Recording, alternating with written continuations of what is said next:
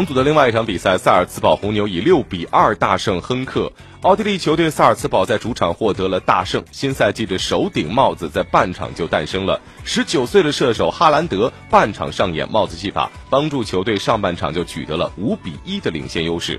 萨尔茨堡的东亚双星黄喜灿、南野拓实也都有上佳表现，最终萨尔茨堡兵不血刃迎来了六比二的大胜。